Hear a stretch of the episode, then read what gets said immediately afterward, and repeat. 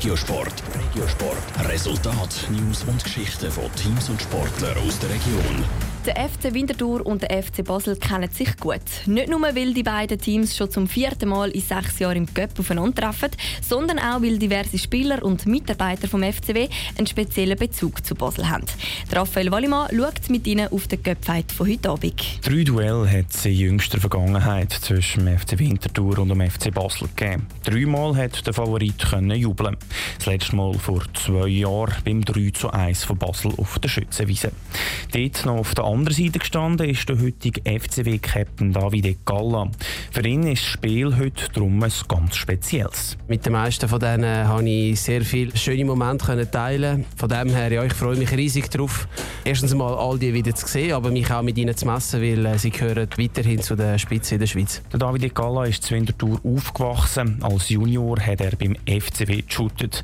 Nachher hat er bei diversen anderen Vereinen gespielt, unter anderem eben auch beim FC Basel. Diesen Sommer ist er wieder zurück auf Winterthur gekommen.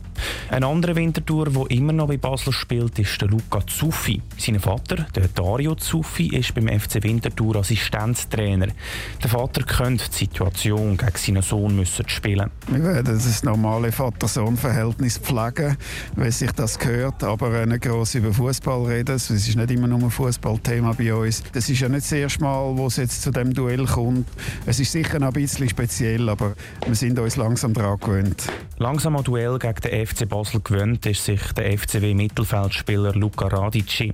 Er hat schon mehrere Köpffights mit den Basler miterlebt. Darum weiss auch der Luca Radici, wie der FCW gegen den FC Basel muss spielen. Wir dürfen ihnen sicher nicht zu viel Raum geben. Im Ballbesitz sind natürlich auch sehr gut. Von dem her ist es gut, wenn wir schnell Druck machen. Wir versuchen natürlich auch, unser Spiel zu machen, viel Ballbesitz, wenn möglich.